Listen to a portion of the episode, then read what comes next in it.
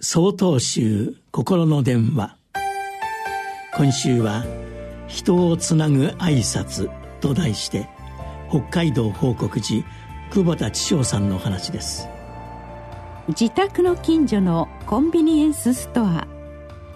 家に帰る前にお茶や炭酸水などを買うのが私の日課です。そのお店に男性の店員さんがいました。その店員さん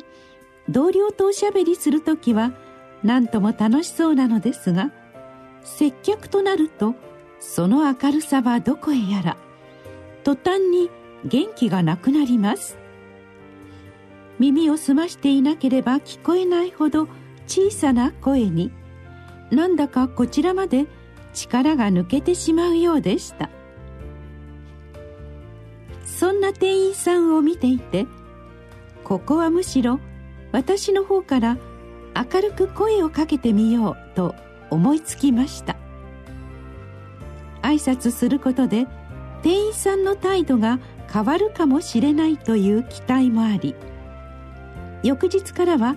会計の際に「どうもありがとう」とにこやかに挨拶することにしました。するとほどなくして店員さんも「ありがとうございました」とはっきり明るい声で返してくれるようになりました。挨拶を交わすうちいつしかそこでの買い物は私の楽しみの一つとなっていました。実を言うと初め私は元気がなくうつむきがちな店員さんを面白くないなと思っていました。しかしよく考えてみると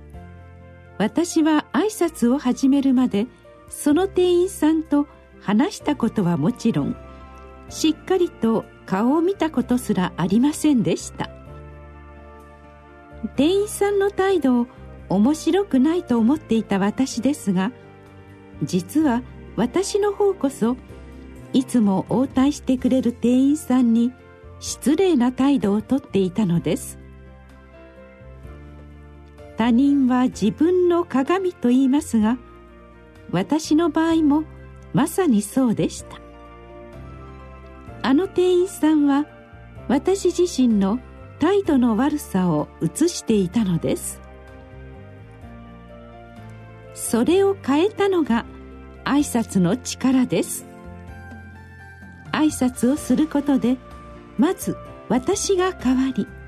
それに店員さんも答えてくれて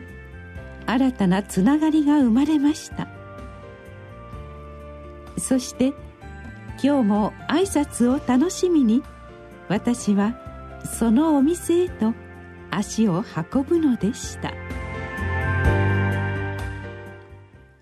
10月8日よりお話が変わります。